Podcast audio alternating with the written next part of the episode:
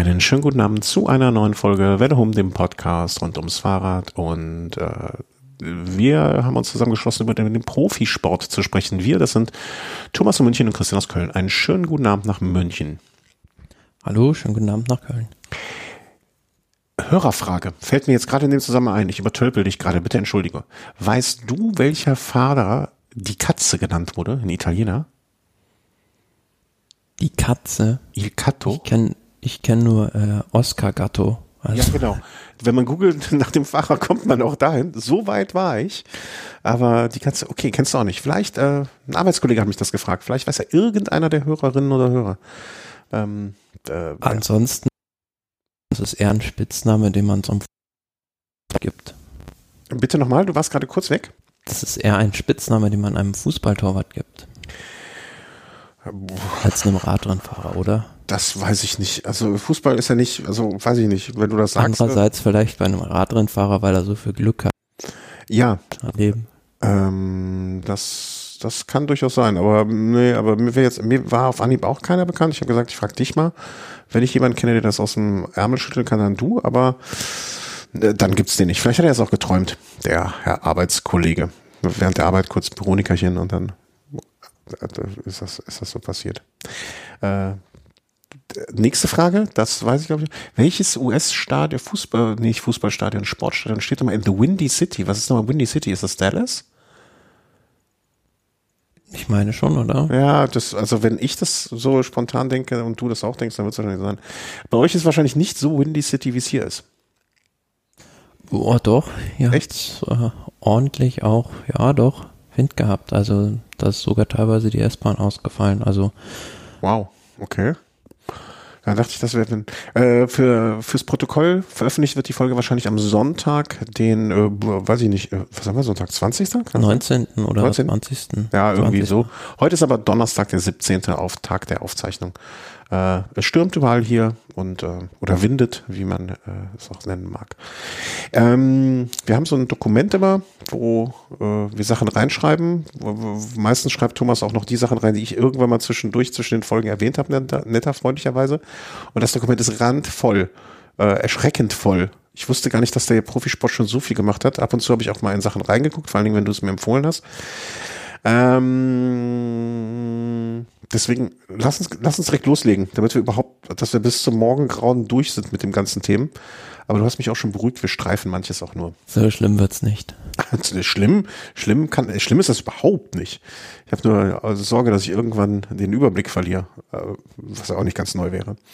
Ähm, wo fangen wir an? Mallorca Challenge ist ja traditionell das immer, äh, wo wir so das erste Mal einen Blick drauf werfen. Und haben wir es nicht äh, prognostiziert oder haben wir nicht gesagt, na, wer weiß, ob da nicht auch der alte Mann vom, äh, der alte Mann und das, nachdem er übers Meer gefahren ist, dort äh, mal wieder zuschlagen kann, wird. Oder zumindest seinen ersten Saisonsieg holt und damit äh, einige Last von seinen eigenen Schultern nimmt.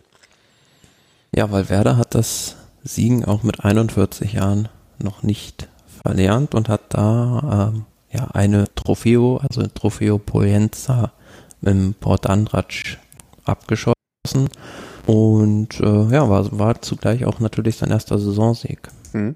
Für alle, die es nicht wissen, ähm, wir wiederholen es gerne mal, dass ähm, diese Geschichte auf Mallorca ist halt so eine Art Rennserie, bestehend aus einzelnen Rennen, bei denen es keine Gesamtwertung gibt, ähm, wo aber ja, ich glaube, genau, ist die, immer der gleiche Start, ne? Ähm, nein, das sind immer unterschiedliche ähm, Orte auf Mallorca, wo die auch starten. Ah. Und die, das Besondere ist halt, dass die Teams immer die Möglichkeit haben, nach jedem Tag beliebig auch die Fahrer durchzutauschen. Also ja. du musst jetzt nicht mit jedem, mit dem gleichen Team bei jeder Trophäo, was insgesamt äh, ja vier Stück sind, da am Start sein. Und Valverde hat die letzte gewonnen, ähm, war, auch, war auch gar nicht so unhügelig, also mit dreieinhalbtausend Höhenmeter. Äh, ja, zumal wer das auf Mallorca kennt, der Andratsch, dieser Schlusshügel, den die gefahren sind. Also als Hobbyfahrer muss man sagen, hat man da schon ordentlich zu kämpfen. Äh, warst du da schon? Bist du da schon nur gefahren? Ja. Ah, ich, ich wusste. Ja, doch, stimmt. Jetzt erinnere ich mich so ein bisschen. Vor vier, fünf Jahren, kann das sein? Äh, ja, so vor drei Jahren oder so bin ich da auch mal in Andratsch rumgekurft und äh, habe mir das da auch mal angeguckt. Vor allem so der Westteil der Insel ist ja bei allen äh, Radsportlern oder Hobbyradfahrern auch sehr beliebt, da diese Küstenrunde durch, durchs Gebirge, durch die Serra de Tramontana zu fahren. Mhm. Und man muss auch sagen, ne, man könnte jetzt meinen, okay, irgendwie so ein unbedeutendes Vorbereitungsdingsbums da. Ähm, das ist ja nicht nur, also es ist jetzt, das ist jetzt wahrscheinlich nicht die hohe Kunst äh, der Tour de France, aber ne, da, da, sind jetzt auch Simon Clark, Michael Matthews, Vlasov, hm, Geschke, Henrik Mass, Buchmann, ähm, also da, da ist jetzt nicht irgendwie nur ähm, zweite Reihe, die da gefahren ist. Und die werden zwar vielleicht alle nicht immer, immer alle Vollgas fahren, aber nichtsdestotrotz ist es ein ordentliches Radrennen, was da gefahren wird.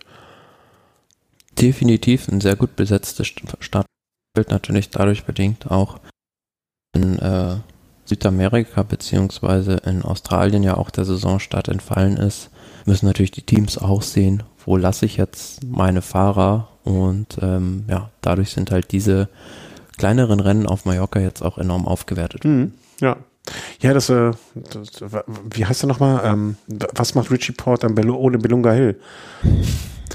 Also, ich weiß gar nicht, ob der in die, in die Saison reinfindet ohne das. Ähm, das äh, hat, hat man da schon was gehört? Also, wie, wie geht's ihm? Ja, also ich gucke hier gerade mal so sein Rennprogramm und er startet auch tatsächlich erst Anfang März bei der Trofeo Laiguelia in die Saison. Mhm. Hat da noch scheinbar sich ein bisschen Zeit genommen, um vielleicht in der Heimat äh, sich auf die Saison ausführlicher vorzubereiten. Äh, der fährt jetzt einfach so das Ding rauf und runter andauernd. Also gehe ich, geh ich ganz schwer von aus. Also das andere, also wenn der da nicht im Anfang der Saison andauernd rauf und runter fahren kann, dann, dann geht es ihm wahrscheinlich auch gar nicht gut. Äh, wer fehlt dem was? Ähm, dem guten Mann. Ähm, das war Mallorca. Das war, um es zeitlich jetzt auch ein bisschen einzusortieren, Ende Januar. Ähm, also vom 23. bis zum 29. vor so gut 14 Tagen. Ähm, ja, an meinem Geburtstag hat gewonnen. Namen kann ich nicht aussprechen. So, von dort aus bleiben wir in Italien und gehen ins wunderschöne Valencia. Mm, dort hat das Team Bora bei der Vuelta della Comunità Valencia, einer äh, Mehresta mehrere Tagesrundfahrt, mehrere Tage, eine Etappenfahrt. Ja, Tagesetappenfahrt, ja. Genau, machen wir es nicht komplizierter als nötig. Ähm, ähm, das Team Bora Akzente setzen können. Auch für sie, sage ich mal, wird jetzt äh, dadurch nicht die Saison jetzt schon in trockenen Tüchern sein, aber zumindestens ein Sieg kann nicht schaden und Vlasov wird wahrscheinlich der, der Rundfahrsieger ist auch sich gedacht haben, na gut, was wir jetzt, was wir jetzt haben, wir, haben, haben wir und das nimmt uns auch Druck vom Kessel. Ja, da muss man sagen, also so gelungener Einstand jetzt unter der neuen sportlichen Leitung um Rolf Aldag. Bora hat sich da jetzt neu aufgestellt, wollen da mehr in Richtung Klassementfahrer auch gehen und einer, den man da ja geholt hat, Alexander Vlasov, der auch die Tour de France da als Kapitän bestreiten soll, hat sich da wirklich super verkauft bei diesem ersten Rennen, ähm, was er da bestritten hat. Und man hätte ja gedacht, der ersten Etappe, die da Remco Evenepoel so gefühlt, ja, ganz, ganz spielend leicht diese Bergankunft gewonnen hat. Das wird eine sichere Sache für den Belgier. Mhm. Aber dann gab es auf Etappe 3 Antennas de Mayo so eine Bergankunft mit so einem Gravelstück drin und ja, da kam der Remco Evenepoel so gar nicht zurecht. Und Blasov, der hat sich da super zurechtgefunden und ähm, ja, kam dann mit 14 Sekunden auch auf den zweitplatzierten Ziel. Und äh, ja, bei Remco Evenepoel muss man sagen, der ist da regelrecht eingebrochen auf den letzten Kilometer. Ja, also 40, 41 Sekunden Rückstand. Äh, auch da wieder, man könnte es auch äh, anders formulieren hatten Valverde Evenepoel zwölf Sekunden abgenommen. Also Valverde scheint wirklich nochmal gut drauf zu sein, aber Vlasov, ich, ich bin ja immer ein bisschen skeptisch, wenn Leute so Tour de France als Ziel ausgeben und dann jetzt schon so früh wirklich gut unterwegs sind. Ähm, hm, hm, kann das gut gehen, aber also Vlasov scheint zumindestens äh, gut aus dem Winter gekommen zu sein, um es positiv zu formulieren. So würde ich es auch sehen. Also besser jetzt da zumindest schon mal ein Ausrufezeichen setzen, als am Anfang der Saison hinterher zu fahren. Ja. Aber ich finde gesehen bei dieser Rundfahrt, was vom Remco Evenepoel abgeht, einfach um für eine Grand Tour auf Gesamtwertung zu fahren. Noch, muss man sagen. Also im letzten Jahr hat man das ja auch schon gesehen. Beim Giro der sieht halt jede Etappe als ein, ja, als ein Monument oder ein Eintagesrennen, gibt jeden Tag Vollgas und mhm. ja, an dem Tag, wo er dann abgehängt wurde, da hat er wahrscheinlich schon alle Körner verschossen. Also man muss einfach mal lernen, mit seinen Kräften zu haushalten. Man kann halt nicht jeden Tag Feuerwerken. Klar, für die Zuschauer ist das toll, aber wenn du strategisch gesehen mal eine drei Wochen gewinnen willst, dann kannst du nicht jeden Tag Vollgas geben, wie es der Remco macht. Ja, ich, ich warte mal, kurz hier Schalter. Ähm, genau, das ist es ja, ne? Und das hat man ja immer wieder von, von oder hört man immer wieder von irgendwelchen Grand Tour-Fahrern, die sagen, äh, das ist fast mindestens genauso wichtig, ähm, die Top-Leistung auf den Punkt am Berg zu bringen. Oder um das überhaupt leisten zu können. Es ist halt wichtig, vorher Körner sparen, sparen, sparen, Energie sparen, wo es irgendwie noch geht, jeden kleinen Windschatten mitnehmen. Ähm, wer hat das denn mal? Irgendwo habe ich das auch gelesen die, da sind die wirklich vom Erdgeschoss in den ersten Stock im Hotel mit dem Aufzug gefahren. Und zwar nicht, weil sie so faul wären und nicht die zwei, drei, vier Treppenstufen hätten hochgehen, also nicht Stufen, aber so, so Absätze. Ne? Ähm, weil sie das nicht könnten oder auch nicht wollten, sondern einfach Energie sparen, wo du es. Genauso wie ich es jetzt in meiner neuen Wohnung auch immer mache. Was? Vom Erdgeschoss mit dem Fahrstuhl den ersten Stock fahren. Aber Nein, du hast doch vorher auch schon im ersten Stock gewohnt, oder? Nee, im, im Hochparterre. Ah, das war stimmt, das war nur so eine Treppe hoch. Ja, genau. Nee, aber es äh, gab ja auch früher Fahrer, die haben sich ähm, bei einer Podiumszeremonie auf das Podium tragen lassen. Also Ernsthaft? Da sieht man, ja. Wer war das Und denn? Das, da gab es verschiedene Fahrer. Zumal ja auch äh, Profiradsportler des Öfteren Probleme haben, überhaupt äh, so längere Zeit Treppen zu steigen durch die ziemlich verkürzten Oberschenkelmuskeln. Naja, okay, aber ähm, wer hat sich, komm, jetzt sag, jetzt sag mal, wer, wer hat sich denn da ähm, hochtragen lassen? Oder möchtest du später lieber erst sagen? Das ist auch okay, dann darf ich es nur nicht vergessen. Wie so, könnte ich ja darauf wetten, dass ich es vergesse. Vielleicht, Nö, also. wir machen einen Quiz draus. Vielleicht kann einer unserer Hörer ja das, äh, ohne, ohne zu googeln, das wäre unfair, ähm, herausfinden oder sagen. Nee, ist eine Inside-Geschichte, die mir mal jemand zugetragen hat. Ah, okay, okay. Nee, dann, dann, äh, dann ist es okay. Wer trotzdem, auch wenn trotzdem irgendein Hörer die Inside-Geschichte auch kennt und auspacken möchte, ähm, der äh, ist das ein Fahrer aus diesem, äh, aus diesem Jahrhundert? Aus diesem Jahrhundert, ja. Ah. Ein deutscher Fahrer? Nee, ich stelle nicht weiter Fragen. Ich will dich nicht in die un unangenehme Situation bringen. Ähm, wo waren wir? Wir waren bei der Valencia-Rundfahrt noch. Ja, äh, hat dann am Ende Vlasov gewonnen. Im letzten Teilstück.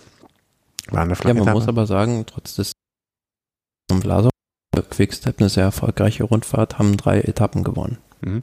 Mit Jakobsen. Also meinst du, das reicht denen? Also sagen die, okay, drei Etappen gewonnen, äh, schön und gut, da verzichten wir auf den Sieg von Evenepoel oder ist das bei einer Valencia-Rundfahrt?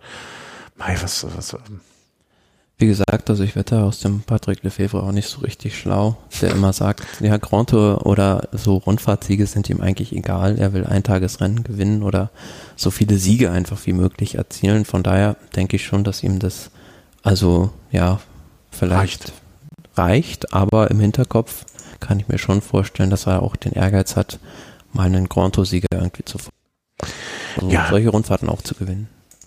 Ähm, ich erwähne es nur noch mal kurz. Äh, ich weiß nicht, ob das in der Aufnahme ist, das leichte Knacken. Wir haben es vorher versucht rauszukriegen. Ähm, bitte das zu entschuldigen. Müssen bis zum nächsten Mal gucken wir mal irgendwie, irgendwie was, ob da noch was anderes ist. Ähm, seht es uns heute nach. Ähm, hat, wann hat Quickstep denn das letzte Mal, haben die überhaupt schon mal einen Grand Tour-Sieger gehabt? Ich gucke gerade so ein bisschen nach. Nein, die waren ähm, der Bestplatzierte bei einer Grand Tour, glaube ich, von Quickstep, meine ich sogar in der Ära Lefebvre, war Rigoberto Uran als Zweiter beim Giro 214. Oh, Hut ab.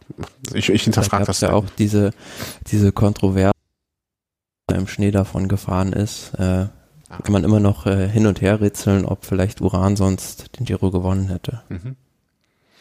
Gut, gut. Äh, also Valencia-Rundfahrt, ähm, Bottomline, wie man sagt, äh, Bora macht alles richtig und schiebt Vlasov auf das Podium, äh, trägt ihn ganz nach oben sozusagen. Und äh, Quickstep hat drei Etappensiege, damit auch glücklich. Ja, sind äh, alles alle ganz ganz froh. Nächste Etappe oder ja, nächste Etappe unserer äh, kleinen Rundfahrt hier durch das, äh, wie, wie soll man das eigentlich nennen? Prä-Frühjahr? Ist das schon noch, das ist ja noch vor den eigentlichen Frühjahrsklassiker. Ist das? Ja, also zum Saisonauftakt kann ja. man so sagen. Ähm, hast du reingeschrieben, die spanische Version der Strada Bianchi. First, äh, erste Klassiker rein, Paraiso, Entorio. Hm. Ob, ob, ja, Klassikereien, Paraíso Interior. Also es ist so ein Rennen, was dir eigentlich auch gefallen müsste. Mhm. Ja, vielen Gravel-Stücken. Viele Schotter, Schotterwege und vor allem auch ja auch bergauf. Streckenprofil bei äh, Pro Cycling Stats insgesamt drei, vier, fünf, sechs, sieben dieser Schottersektoren und ähm, ja, ist auch sehr hügelig das Rennen und das ja, wiederum gefällt mir ja nicht so. Also das da viel, Leid, viel Glück, Glück und Leid können so nah beieinander liegen an der Stelle. Ja, klar, ist ne, natürlich auch immer so eine Sache mit den äh, Rennrädern dann auf diesen äh, Gravel-Passagen ja. zu fahren. Gibt es immer ein ich finde, es kann echt was werden, dieses Rennen. Das war sehr gelungen, diese erste Austragung und man sieht so am Ergebnis auch da, die ersten zwölf kommen innerhalb, ja, von zwei Minuten Abstand an. Mhm. Also es war schon sehr selektiv bedingt durch die ganzen und ähm, ja, das ist sehr, sehr Okay, wir haben mal kurz neu verbunden in der Hoffnung, dass es jetzt besser wird. Ähm, seht es uns nach, wir versuchen es sonst bis zum nächsten Mal ein bisschen zu fixen. Wo waren wir stehen geblieben? Gravel-Anteile mit dem Rennrad drauf, zwei Minuten, die ersten zwölf. Das sind die Stichworte, die ich noch im Kopf habe. Ja, also ich habe gerade so versucht zu umreißen, was das da für äh, Rahmenbedingungen ah, ja. sind. Also ab ins Olivenfeld. Genau, das sind halt so zwischen den Olivenfeldern so Wege, wo eigentlich nur die Bauern langfahren mit den Traktoren. Und dementsprechend sind die auch von sehr schlechter Qualität gewesen, mhm. was man dann auch im, im Fernsehen sehr gut sehen konnte. Ja, und rein sportlich gesehen war das ja ähm, doch schon ganz gutes Teilnehmerfeld, was da am Start war. Aus deutscher Sicht erfreulich, dass Leonard Kemner da am Ende sogar Vierter geworden ist. Äh, war da immer ganz vorne mit dabei bei der Spitzengruppe. Ähm, allen überlegen war Alexei Luzenko, der mit 53 Sekunden, also fast eine Minute, vor Tim Wellens gewonnen hat. Mhm. Ähm, man muss ja auch sagen, dass diese, ich sag mal, diese Art von Rennen oder dieses Fahren auf diesen Straßen, breitere Reifen, ich will nicht sagen mit Profil, aber auf jeden Fall natürlich auch eine Konsequenz daraus ist, dass man Scheibenbremsen verwenden kann. Ne? Also die äh, lassen zu, dass breitere Reifen dann äh, verbaut werden. Und das macht das auch alles möglich. Ne? Das ist im Prinzip sind diese Art von Rennen jetzt auch eine Entwicklung dessen, dass die Scheibenbremse Einzug erhält. Definitiv, ja. ja. Also das sollten auch alle, die mal immer über die Scheibenbremse oder die, die romantischen äh, Felgenbremsen äh, Hooligans sollten da auch mal drüber nachdenken, dass solche Bilder nur deswegen zustande kommen. Ähm, ja, das ist, äh, klingt doch alles erfreulich. Also Kemner dabei, äh, schönes Rennen. Ähm, gut, können wir eigentlich auch weitermachen, oder? Würde ich äh, einfach verstanden. Ja, nee. gibt sonst sonst eigentlich nichts nichts bemerkenswertes sonst noch zu erwähnen, außer dass ja, also wie gesagt, man kann sich das auch noch mal ähm, im Real Life ansehen. Also ist auf jeden Fall ein Genuss gewesen. Das werde ich vielleicht sogar machen. Wo hast du das, äh, wo im Real Life angucken? Äh, Im Eurosport-Player. Im Eurosport-Player, alles klar. Ja, zumindest mal so irgendwie die letzten Viertelstunde oder so ist das ja wahrscheinlich eine gute Sache. Mm, dann bleiben wir in Spanien. Die 35. Ähm, Klassiker der Almera, Alme, Almeria. Richtig? Ja. Gut. Dann 188 äh, Kilometer. Und ähm, die Überschrift äh, über diesem Kapitel sagt mir schon, dass äh, wäre am 1. Mai in Frankfurt ein Rennen, müssten wir wieder mit ihm rechnen, denn er scheint nicht ganz so schlecht drauf zu sein. Ja, Alexander Christoph, von dem sprechen wir. Genau. Und, wenn man von den, äh, wenn man von Frankfurt und Radrennen spricht, kann man ja nur von Alexander Christoph reden. Zumindest aktuell. Ja, und hat er das Team gewechselt, also fährt jetzt für Intermarché, Vantigobert.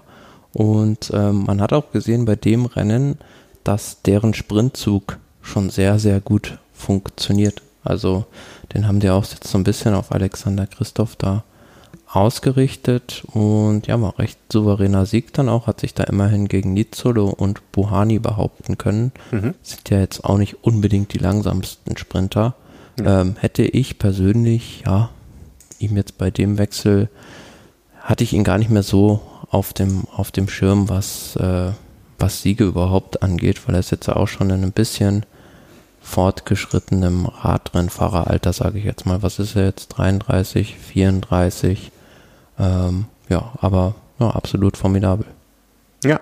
Und äh, was ich auch erfreulich finde, ähm, beziehungsweise was ich gesehen habe dann dabei, in, zumindest in den Ergebnislisten, ähm, ein Max Kanter vom Team Movistar auf Platz 10. Also auch äh, zumindest vorne so mit dabei und mit unterwegs. Ähm, der junge Fahrer. Dann, wer war es noch? Ich habe hier noch jemanden gesehen. Vielleicht liegt es doch an mir und meinem Internet, das ist furchtbar langsam. Ähm, Nils Pollitt auf 15, ähm, Luis Joe Lyrs, habe ich noch nie gehört, ehrlich gesagt, den Namen. Haben wir den schon mal hier erwähnt? Ja, haben wir auch schon haben mal. Wir, äh, äh, da war ich nicht da, da war ich nicht dabei in der Sendung. Kommt übrigens auch hier aus München. Ah, okay. Äh, auf Platz 13 der Bora-Hansgrohe-Fahrer. Also scheint, scheint zumindest ein gutes Pflaster für Deutschland gewesen zu sein. Es sei denn, man heißt Zabel, dann ist man ein bisschen weiter hinten gelandet, das Trainingstier. Aber wahrscheinlich hat er mit Nils Pollitt einfach da hinten ein bisschen Quatsch gemacht. ähm, aber immerhin noch unter den Top 20, also auch wirklich alle Ehren wert. Äh, das Ergebnis dort. Das war in, welche Gegend von Spanien war es? Almera? Das sagt mir war. Almeria, das ist so in, ja, auch an Andalusien, also da, wo die ganzen Gewächshäuser sind. Ah, okay, okay. Ja, dann kann ich das zumindest einordnen. Mm, Oman-Rundfahrt. Also, ähm, es wird dann auch im Nahen Osten gefahren. Und da habe ich gehört, äh, das äh, habe ich so in, in, in, Bildern mitbekommen und äh, die Überschrift über den Bildern, die ich da gesehen habe, war einer der besten Sprints, die Mark Cavendish je gefahren ist. Also wie eine Kanonenkugel von hinten angerast gekommen. Und ähm, ich habe es dann auch gesehen, also Bewegbilder, und ich muss sagen, das war schon ein sehr guter Sprint von ihm. Ob es jetzt äh, unter den Top fünf Top Ten vielleicht einzusortieren ist, da mag man drüber streiten, aber es hat mir zumindest die Hoffnung gegeben, dass das dieses Jahr oder diese Saison nochmal ganz gut mit ihm wird.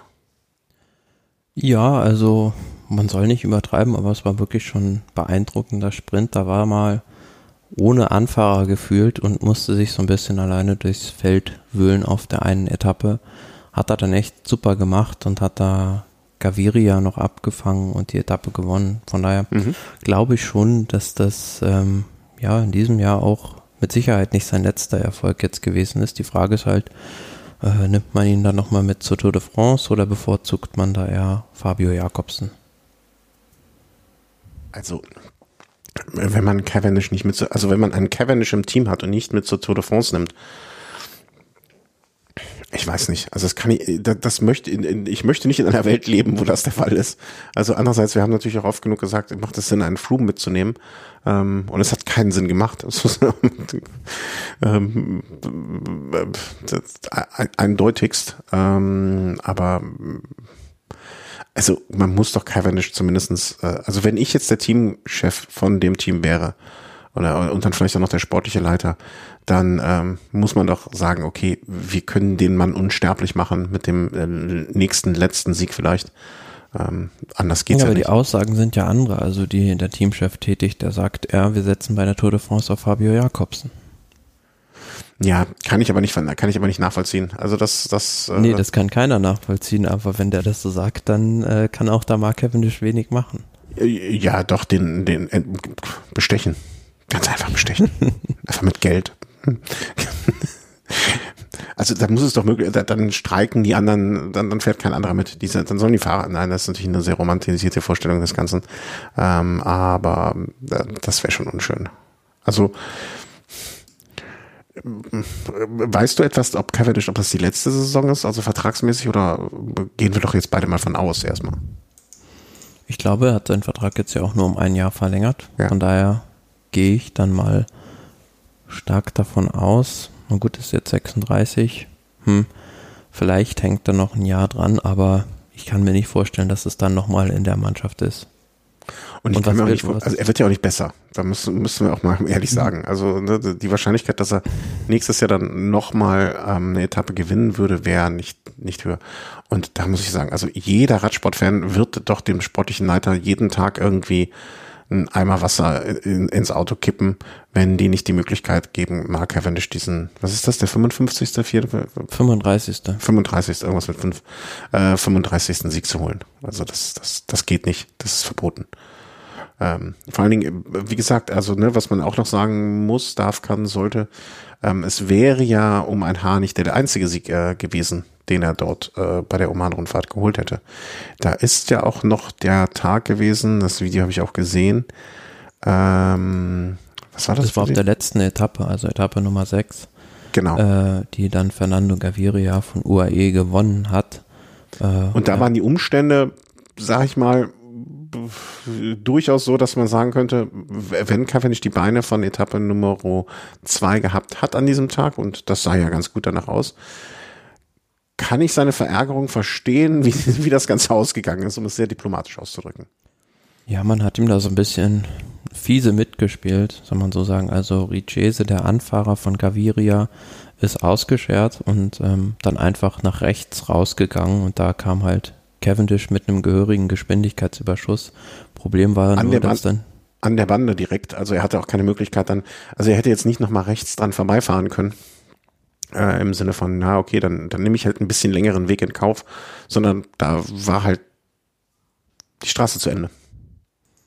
Ja, genau. Also er hatte da keine Möglichkeit, irgendwie auch noch sonst irgendwo vorbeizufahren. Von daher ähm, ja, war es natürlich, war es natürlich äh, ja, recht dramatisch, sage ich mal, für ihn, weil ja, ihm wurde da einfach die Chance genommen, um den Sieg zu fahren. Und äh, ja gut, was bringt es dann, wenn dann hinterher der ähm, Richese, der Anfahrer von Caviria, bestraft wird?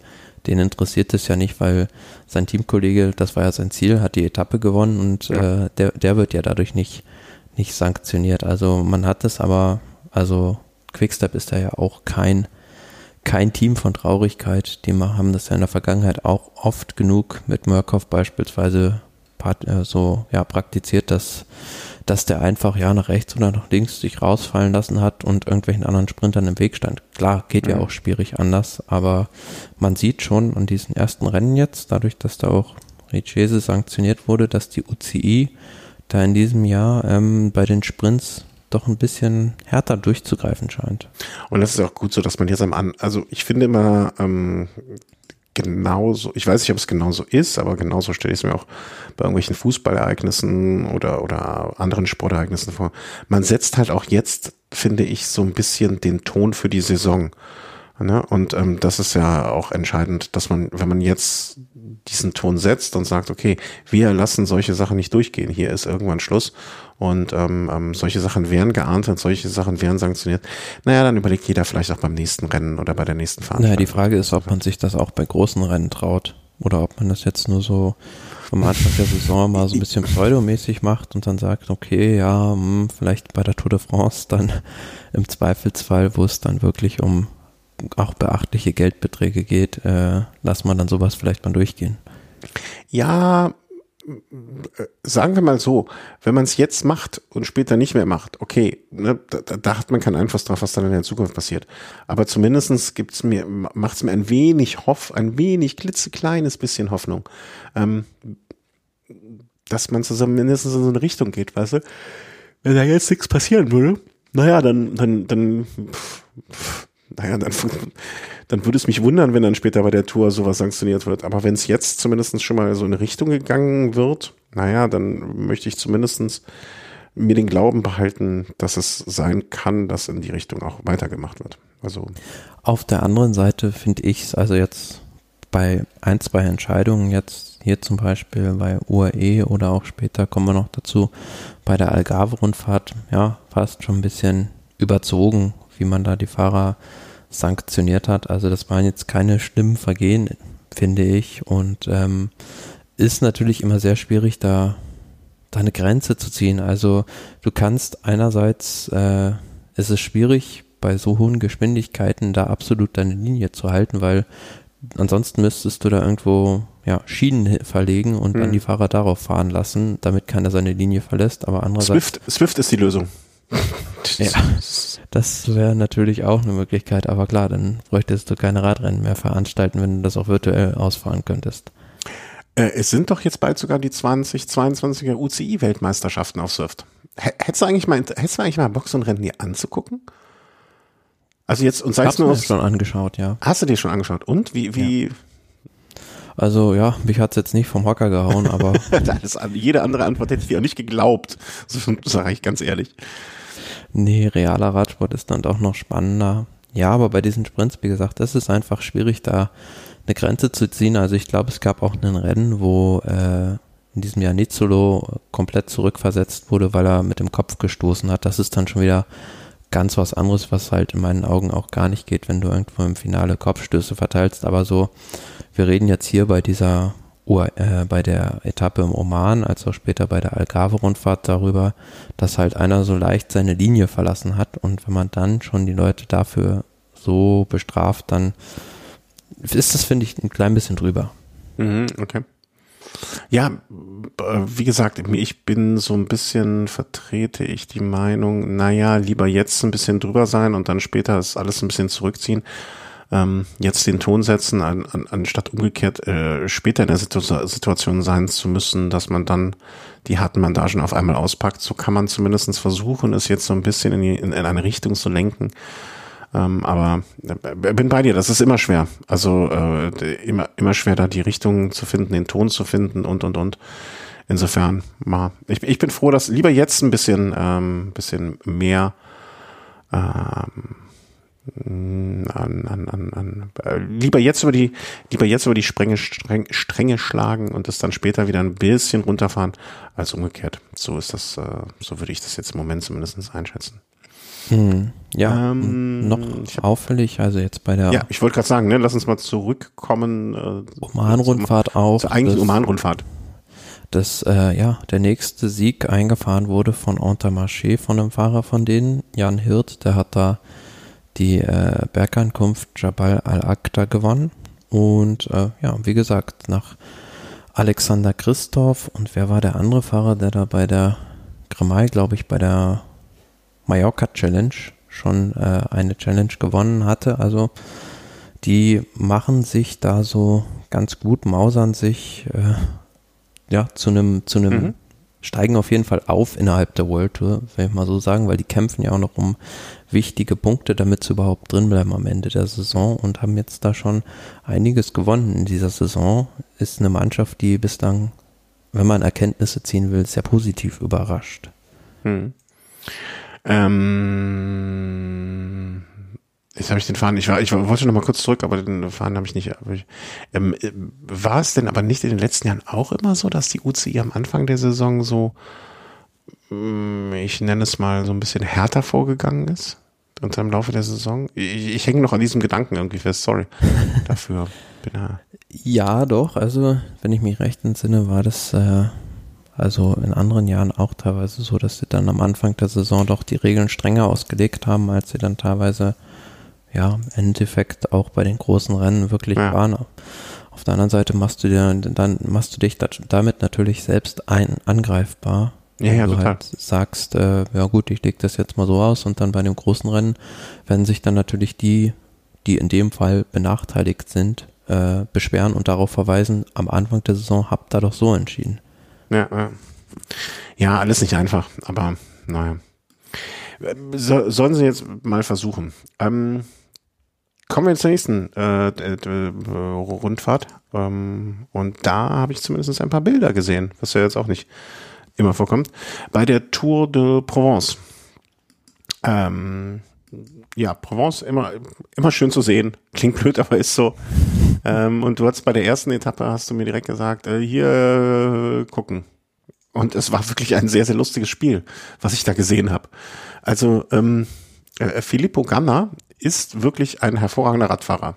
Er hat nur ein Problem, glaube ich, damit. Ähm, naja, wie soll man sagen, seine Mit Mitstreiter richtig einzuschätzen, weil es war äh, die erste, die erste Etappe, ne, von East oder nach dem Prolog dann die erste Etappe. Die erste Etappe schon, ja, von Istres ja. nach Le Saint-Marie de la Mer.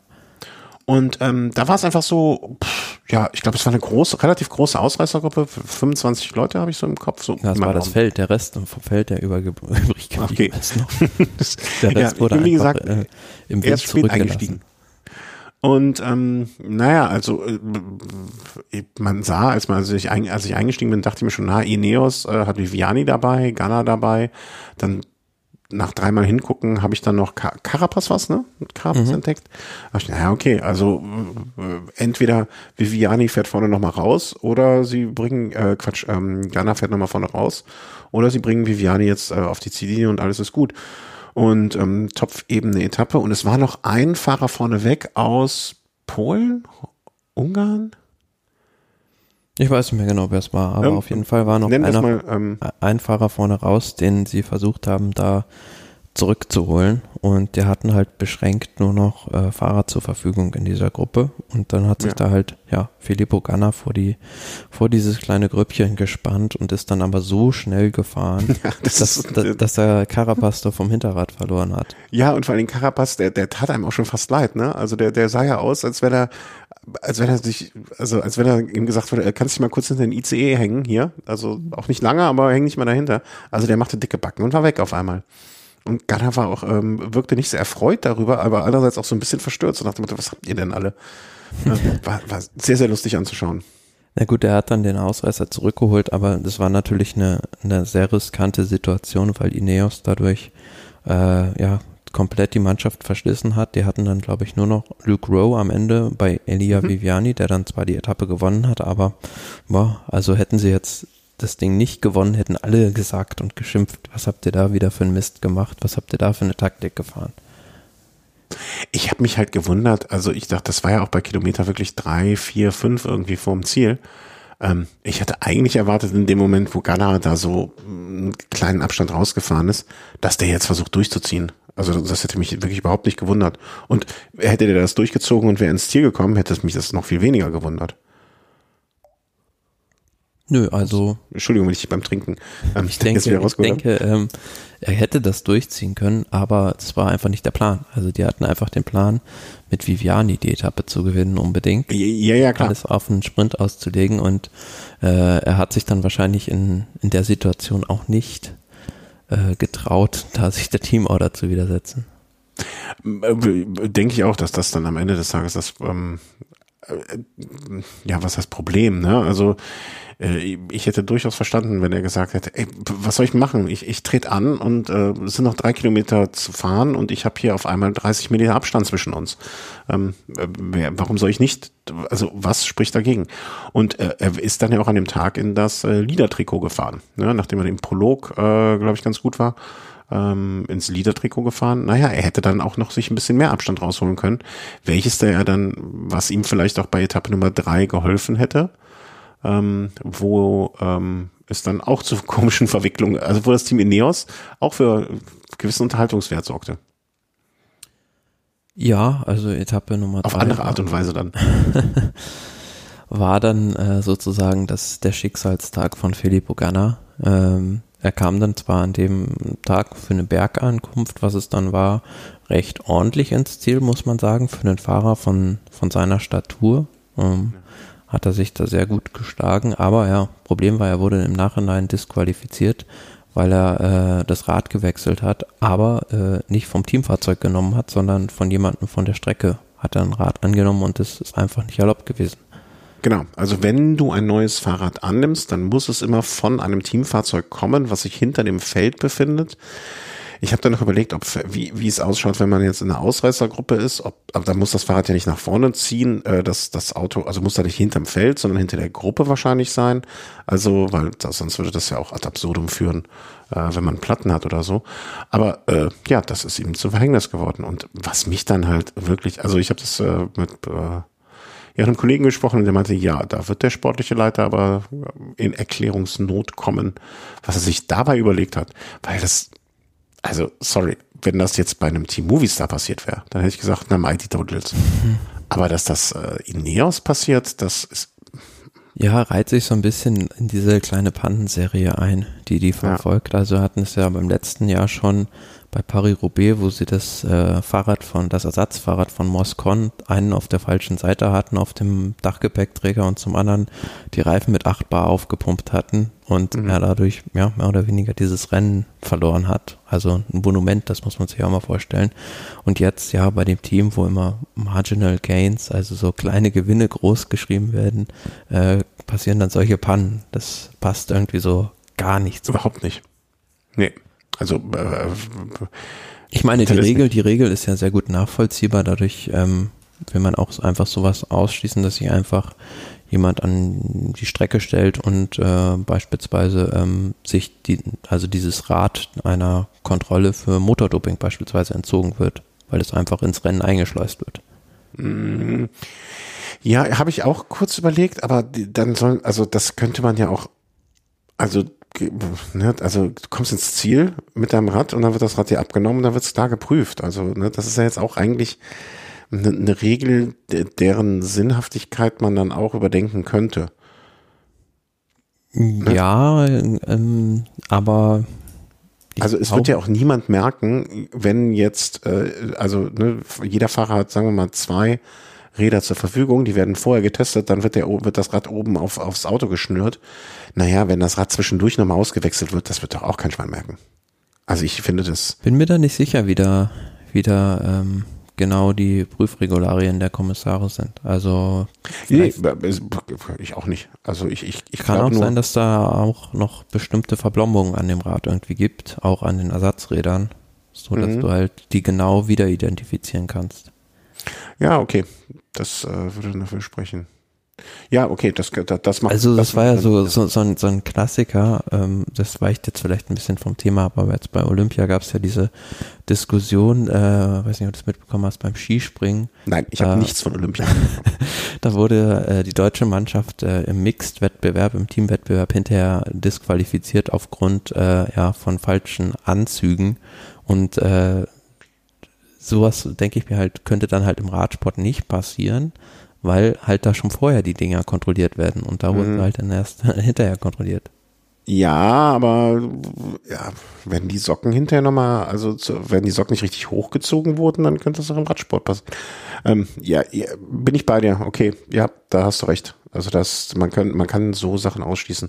Nichtsdestotrotz halte ich die Regel Weißt du, du könntest ja dann auch es trotzdem so machen, dass du zwei Räder hast und dann wird das Rad einfach nach vorne gebracht. Ja, also Andererseits kann ich mich dran erinnern, Movistar hat doch mal bei einem Bergzeitfahren bei der Vuelta, war das vor einem oder vor zwei Jahren, dem Enric Mass auch einfach ähm, am Streckenrad, am Streckenrand ein neues, neues Fahrrad gegeben, aber ich weiß nicht, ob da die Regeln ähm, zum Zeitfahren nochmal unterschiedlich sind im Vergleich zu einer regulären Straßenetappe. Und es könnte ja auch sein, beim Zeitfahren ist es ja noch relativ einfach. Da kannst du ja das Auto, also weißt du, wenn er an den Rand, also du meinst, das Rad stand schon da?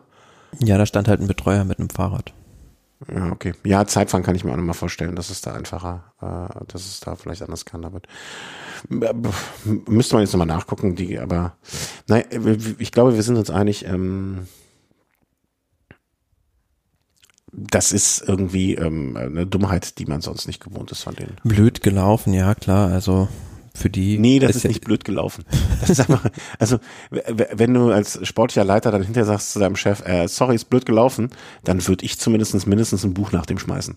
Also das ist nicht blöd gelaufen, das ist einfach ähm, eine Idee gehabt, aber sich nicht vergewissert, ob das wirklich so alles akkurat geht und ob das äh, den Regeln entspricht. Naja, und dann darf sie, also darf sich A nicht beschweren, wenn du disqualifiziert wirst, B, hast du deinem Fahrer möglicherweise den, ähm, den Rundfahrtsieg genommen. Das, äh, ich bin ja ein großer Freund davon, äh, Sachen zu, mein Gott, Pech gehabt, shit happens. Aber das ist nicht blöd gelaufen. Das ist einfach die Regel nicht gekannt. Und, naja, die Rundfahrt hätte, hätte er sowieso nicht gewonnen. Also wäre zwar in der Top 10 vielleicht noch gelandet, aber das einzig Positive, was man dem vielleicht noch abgewinnen kann, dass sie es jetzt vielleicht gelernt haben. Also es ist bei einem kleinen Rennen passiert und dann wird sie mit Sicherheit bei einem größeren Rennen nicht nochmal wiederfahren. Ja, okay. Ja, ja, das stimmt wohl. Ähm, Ja, der sportliche, der sportliche Teil. Der Ach so, wir haben ja, stimmt, haben wir komplett jetzt vernachlässigt, äh, dass ein Quintana noch ins Rad getreten ist, also in die Pedale getreten ist. Ins Rad hat er da hoffentlich keinem getreten. Ja, das war schon, schon sehr, sehr beeindruckend. Also gefühlt hat da Quintana die Zeit äh, zurückgedreht von vor der Pandemie. Ähm, die sind da, hatten da eine Bergankunft, also es war auch so Montagne de Lure, äh, kennt man auch vielleicht von Paris-Nizza. Und äh, ja, Quintana ist da vier Kilometer vor Ziel, vier, fünf Kilometer vor Ziel schon losgefahren. Und wirklich wie in so einem Bergsprint haben die dem da so einen Zug aufgebaut und äh, hat dann da alle anderen sukzessive abgehängt. Was ich sehr spannend fand, war, dass dann bei dieser Attacke von Quintana Alaphilippe dann mitgefahren ist, weil er wollte die Rundfahrt auf, auf jeden Fall auch noch gewinnen. Aber dann so einen Kilometer später einfach völlig explodiert ist am Hinterrad von Quintana. Also da war mir in dem Moment schon klar, als der Alaphilippe nochmal so mit so einer Brechstangenaktion hingefahren ist, das kann eigentlich nicht gut gehen. Aber das also ist auch das, auch das Schöne.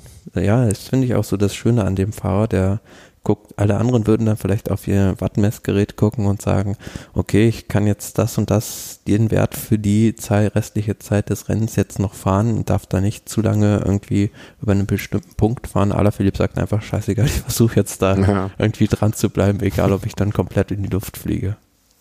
Ja, ja, das stimmt. Das, das, das sind ja Fahrer, die es dann ausmachen. Und ähm, ich glaube, da werden wir auch noch viel Spaß an ihm haben werden. Ähm, aber auch da wieder sage ich, ne, Quintana, okay, jetzt zu dem Saisonpunkt, ähm, ähm, schön und gut, dass es so gut ist und würde mich auch freuen, wenn er das weiter und lange durchziehen kann. Ähm, aber ja. ich meine, wie mit der Regeln, mit den Regelauslegungen, ne? Mir ist lieber, dass sie jetzt ähm, schon gut drauf sind. Mir ist lieber, dass sie jetzt schon äh, hart bei den Regeln durchgreifen, als erst zu einem späteren Zeitpunkt. Aber warten, warten wir mal ab, was danach kommt.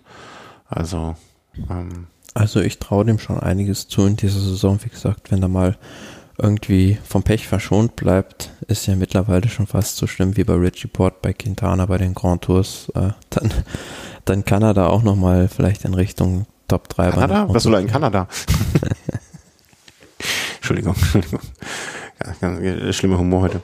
Nee, aber bin ich bei dir. Also das äh, und würde, würde mich ja freuen. Also ich habe ja oft genug äh, schon gesagt, dass ich in klammheimlich ein kleiner Kolumbianer-Fan bin. Ähm, insofern äh, sehr, sehr, sehr, sehr gerne mehr davon. Ähm, auf, auf, auf, jeden Fall. Ähm, dann fahren wir jetzt aber rüber zur Algarve, zur Algarve-Rundfahrt, um genau genommen, also von ähm, äh, aus Frankreich rüber nach Portugal.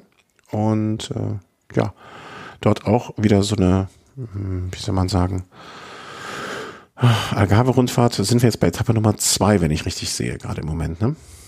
Genau, ja. Schöne Frühjahrsrundfahrt. Ähm, letztes Jahr wurde, meine ich, glaube ich, im Mai ausgetragen, musste da verschoben werden. Ähm, aber in diesem Jahr wieder traditionell hat sie ihren Platz im Kalender im Februar zurückbekommen und ja, lief dann auch auf der ersten Etappe bereits sehr erfolgreich für Quickstep Alpha Vinyl, ähm, Fabio Jakobsen hat da die erste Etappe gewonnen, wie schon in so vielen Jahren zuvor, wo er die auch gewonnen hatte. Aber man muss sagen, ähm, bezeichnend fand ich dann, also da gab es so, so ein technisches Finale und auch so eine kleine Welle, so drei Kilometer vor Ziel. Da haben die ähm, Remco Evenepoel an die Spitze des Feldes gesetzt und der hat da diese komplette Gruppe in tausend Stücke zerrissen an, an diesem, ja, an diesem kleinen Hindernis, sage ich mal. Mhm. Und ähm, fand es ein bisschen enttäuschend von den anderen Mannschaften, wie man sich dann einfach so übertölpeln lassen kann. Naja, also den Gunner machen. Vielleicht ist das auch noch so ein geflügeltes Wort, dass sich Evenepoel äh, sich. Ja, aber da waren einfach viele Sprinter viel zu weit hinten positioniert. Und wenn ich dann ja, mich auf so eine Etappe vorbereite, dann muss man zumindest vorher zumindest mal irgendwie einen Scout oder so einen Speer geschickt haben, der sich da mal vielleicht das Etappenfinale anschaut. Und da frage ich mich so, ja, sind da Quickstep die einzigen, die sich da vielleicht im Vorfeld mal informieren über das Finale oder warum werden da die anderen Teams, das passiert ja jetzt nicht das erste Mal, dass die da Quickstep alle anderen überrascht. Also mhm. informieren die sich da gar nicht die anderen Mannschaften? Ja, selbst wir informieren uns ja bei der Tour de France äh, über die, die Finales und wie sind die, äh, ne, also es, dann soll, sollen die uns den Job geben. Also vielleicht kriegen, kriegen wir das ja hin. Boah, ja, du kannst Brot, da auch einfach bei, bei Google Earth vorher beispielsweise genau gucken, was wo ist. Ja, klar. Ja, aber lass uns das doch machen. Also, die müssen uns ja nur einfliegen. Wobei bei der Rundfahrt jetzt, also kommen wir gleich noch dazu, da hätte ich sogar Strecken-Insider-Infos geben können. Was? Wieso? Ach, du warst letzten, ja. Nee, wir haben uns, äh, stopp, stopp, und sag's nicht. 2020 haben wir uns doch in Portugal die Hand gegeben. Ja, genau. Aha, aha. Also war das in der Gegend auch. Ich habe äh, äh, unten, wo wir waren. Wie hieß nochmal der Flughafen? Wir sind nicht über, bis über Porto. Faro. K, Faro. Ich bin sowas so schlecht. Ähm, zweite Etappe, Sprintankunft. Nee, wie war das? Ähm, das Erste Etappe war dann diese Sprintankunft, die dann Fabio Jakobsen ja recht souverän gewinnt von Brian Kokar, also aus einer kleineren, also wie gesagt, das Feld war da schon recht reduziert.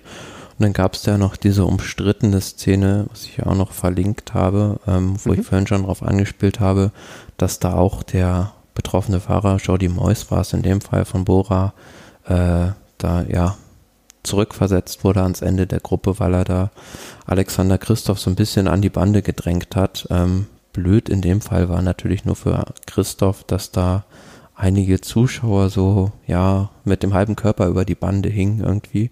Und er ja, aber es wäre auch sonst, glaube ich, ein bisschen eng geworden. Gegen, gegen die, gegen die Arme gegen gefahren ist und sogar das Handy von einem Zuschauer da zerstört hat. Ah, okay. Ja, aber ich, ich sag mal so, der Bucherfahrer hätte ihm auch noch ein bisschen mehr Platz oder geben können an der Stelle.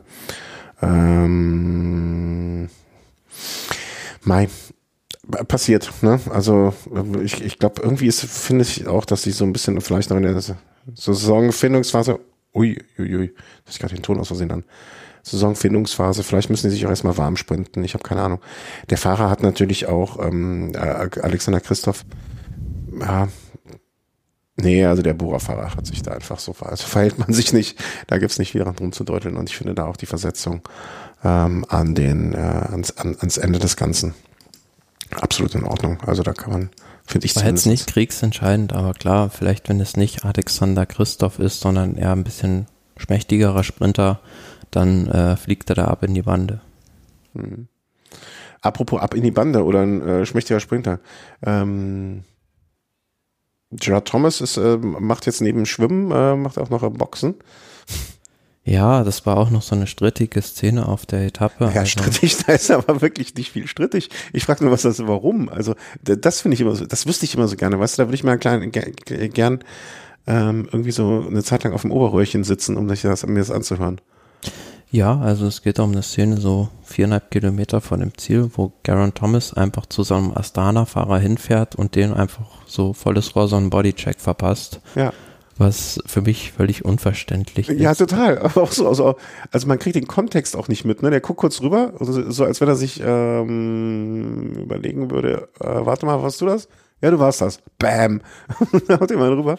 Ähm, als wenn er dem morgens beim Frühstück die, die, die, die, die, das Rührei versalzen hätte oder irgendwie sowas.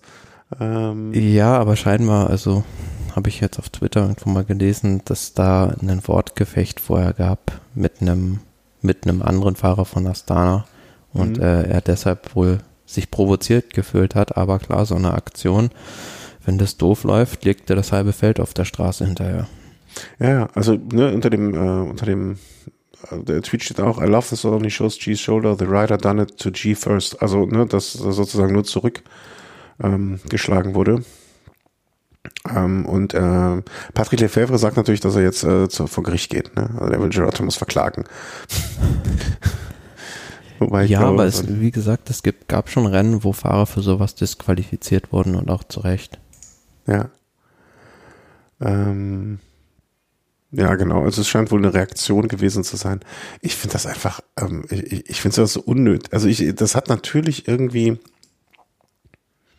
wie soll man sagen, einen gewissen Unterhaltungswert ähm, im Trash, trashiger Art und Weise, aber auch nur, wenn nichts passiert. Ähm, sehr, sehr lustig ist. Also ihr solltet euch, ich werde, äh, wie gesagt, es ist verlinkt unter der Folge, kann man sich anschauen. Äh, Habe hab ich so schon lange nicht mehr gesehen. Zumindest nicht in einer Nicht-Sprint-Situation. Ähm, insofern, okay, war viereinhalb Kilometer vom Ziel, aber so, so einen endgültigen Sprint. Sehr, sehr schön. Das war dann wahrscheinlich äh, gestern, oder? Hab ich das, sehe ich das? Genau, ja. Gestern am Mittwoch und dann heute am Donnerstag war diese Etappe, was ich gerade schon habe, äh, anklingen lassen von Albufera zum Alto da Foja. Und das ist genau da, wo ich auch äh, im Urlaub war, in, an der Algarve, also in Albufera ist an der Küste am Strand, da hatten wir auch unser Hotel zufälligerweise. Und äh, auf dem Alto da Foja war ich dann auch, ähm, zwar nicht mit dem Fahrrad, aber bin da mal so mit. Das erinnere ich noch, dass du, dass du bergauf mit dem Auto dann hochgefahren bist. Genau, bin dann mal mit so einem Mietwagen dann auch äh, hochgefahren und habe mir da oben mal diese Militärstation auf dem Gipfel angeschaut. Und man hat dann doch gemerkt, also das ist halt der höchste Punkt der Algarve auch mit, glaube ich, ein bisschen über 900 Metern. Also bei gutem Wetter kann man da auch bis zum Atlantik halt gucken. Also mhm. richtig schöne Sicht auch. Aber es ist natürlich äh, sehr, sehr exponiert und auch äh, sehr, sehr windig dort und äh, dementsprechend kann man dann schon ganz gut nachvollziehen, warum da oft äh, ja größere Gruppen auch zusammen ankommen und sich nicht da einer traut, alleine irgendwie im starken Gegenwind zu attackieren. Mhm, mhm, mhm. Und übrigens ja. auf der auf der Hälfte des Berges, so kann ich empfehlen, falls man jemand da sein sollte, gibt es ein sehr gutes, sehr gutes Restaurant auch. Aha, aha. Jetzt machen wir noch hier auf Kulinarik. Äh, Herr Watterott, äh, Ihre Nachfolger steht in den äh, Startlöchern mit der Tour, Tour Algarve de Kultur. Ja, das war gestern. Evenepoel heute Sechster geworden, David Gaudu gewonnen. Ähm, ja, man muss dazu oh. sagen, also dieser Sprint aus einer recht kleinen Gruppe ähm, sah erst so aus, ähm, ging so ein bisschen um eine Kurve dann auch, sah erst so aus, als würde da vielleicht Bora den nächsten Sieg einfahren können mit Sergio Igita. Aber dann kam es zu so einem, ja, unglücklichen Szene, sag ich mal. Er wollte dann außen in der Kurve vorbeifahren, ist dann ein bisschen zu schnell wieder nach innen gezogen und hat dann da das Rad von Tobias Voss von Jumbo Wismar touchiert und dann kamen mhm. beide halt zu Fall und ich denke mal, sonst hätte auch Igita wahrscheinlich die Etappe gewonnen und ja, so war es dann David Coudu, der dann davon ein bisschen profitiert hat auf dem, Sit auf dem Rad sitzen bleiben ist immer förderlich, wenn man eine Etappe gewinnt. Null habe ich, hab ich mir sagen lassen oder habe ich gehört. Ärgerlich natürlich in, in der Hinsicht. Ne? Also, du hast getippt? Nee, äh, ja, für mich war es positiv, weil dann Gody die Etappe gewonnen hat, aber ähm, für die beiden natürlich, also für Igita mhm. als auch für Voss dann, die saßen dann natürlich dann einen Moment benommen auf der Straße und bei so einer Bergankunft gibt es dann ja keine keine Regel, die dich irgendwie schützt davor vor Zeitverlust. Mhm. Und die mussten dann da beide die letzten Meter, da auch das Fahrrad kaputt war, zu Fuß ins Ziel gehen und haben dadurch natürlich einen Rückstand kassiert, den sie jetzt bei so einer Rundfahrt nicht mehr aufholen können. Ja. Ja, aber das wird denen dann am Ende des Tages, glaube ich, dann auch fast egal sein, oder? Dann, dann, also, weißt du, wenn du jetzt irgendwie so, wie soll man sagen, also äh, wenn, wenn du so um den Sieg gebracht wirst, ob du dann irgendwie mit 20 Minuten oder mit 5 Minuten reinkommst, das ist ja noch egal. Ja gut, das also, waren jetzt bei Igita irgendwie 36 Sekunden und bei Voss 41. Ja. Die sind da irgendwie zu Fuß gegangen sind, klar, aber ja, es ist schon auffällig jetzt so in den ersten Rennen der Saison, dass man so viele Stürze sieht, hm, die mir schon so ein bisschen komisch, komisch vorkommen. Aber das, das, das sagen wir, glaube ich, auch jede Saison. ich glaube, es ist einfach in den Rennrhythmus reinkommen, im Feld sich bewegen, ähm, auf dem auch Erschöpfungsniveau dann, ne? also fertig am Ende des Tages oben da ankommen und dann nochmal, ich glaube, das wird sich auch wieder einspielen. Also ja, ich, ich glaube, das auch. haben wir immer wieder gesehen. Also ja, bei dem Sturz war es jetzt schwierig, einen Entschuldigen auszumachen, haben sich beide nicht so ganz 1A verhalten. Aber klar, ja, erfreulich noch aus deutscher Sicht dann Georg Zimmermann auf Platz 8. Mhm. Das hatte ich auch. Ich hatte, da war auch ein, ja, das war nur er. Stimmt. Ja, und Gesamtklassement führt dann jetzt auch an Gaudu vor, äh, wie spricht man ihn aus? Brandon Mon Menalti, ach, ein Amerikaner. Brandon Menalti und Evenepoel auf Platz 3 ja, Zeit. fand ich ein bisschen überraschend, dass sich da Remco Evenepoel heute so zurückgehalten hat, aber vielleicht hat er ein bisschen aus der Valencia-Runde gelernt. gelernt und äh, hält seine Kräfte da für das äh, Zeitfahren zurück, was noch kommt und dem sehr natürlich auch gelegen ist. Ja, siehst du mal, vielleicht, äh, vielleicht äh, bist, äh, fühlst du dich selber da schon, wie soll man sagen, ähm, äh, hat er schon mal gehört, bevor du es überhaupt ausgesprochen hast? Widerlegt er mich eines Besseren? Ja, genau. Also du, er widerlegt dich eines Besseren, bevor er es überhaupt von dir gehört hat. Also vorauseilenden Gehorsam hat er sozusagen. Ja, um Gottes Willen. Äh, Evenepoel ist in deinem, deinem Kopf. wohl in, ja, also außer Radfahren.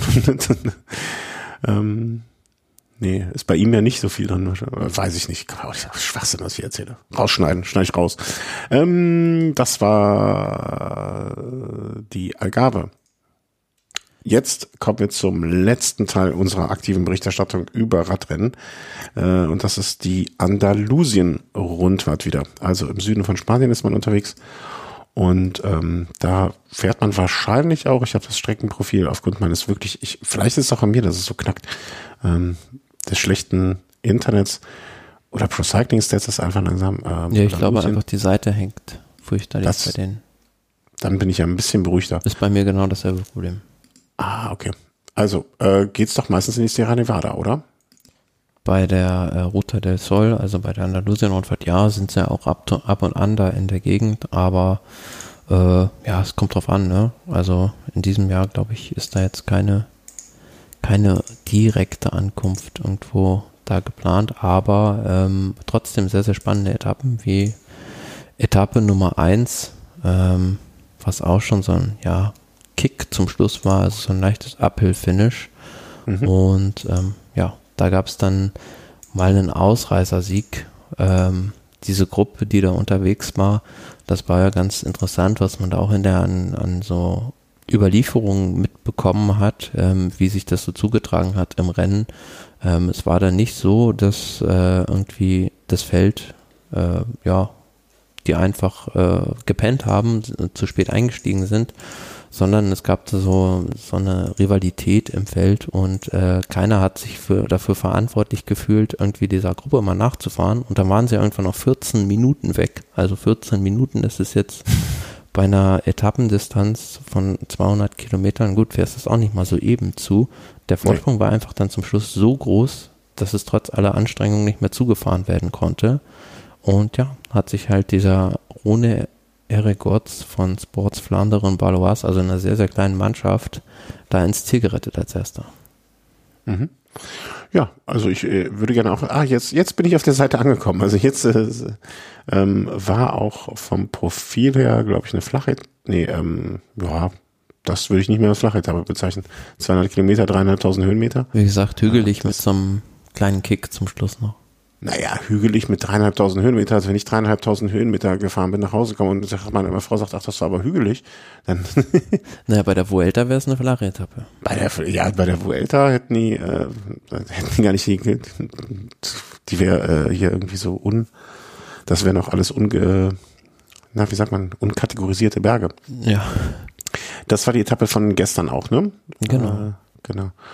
Und Etappe heute war dann von dum, dum, dum, dum, Archidona nach Alcal del Real. Mhm. Und äh, mit starkem, ich glaube, das erste Mal, dass ich seit sehr langer Zeit eines Tippfehlers überführen kann. Ich glaube, der ist war Nein, es ist kein Tipp, kein Tippfehler. Weil die sind tatsächlich da auf so einer Festungsanlage heute angekommen. Das kann aber doch kein Mensch ahnen. Also sie ist mir nach. Das, das war ja, war ja in, ins offene Messer laufen lassen.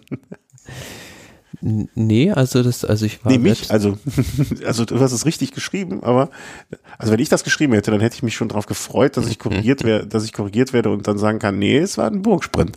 Finde ich sehr lustig.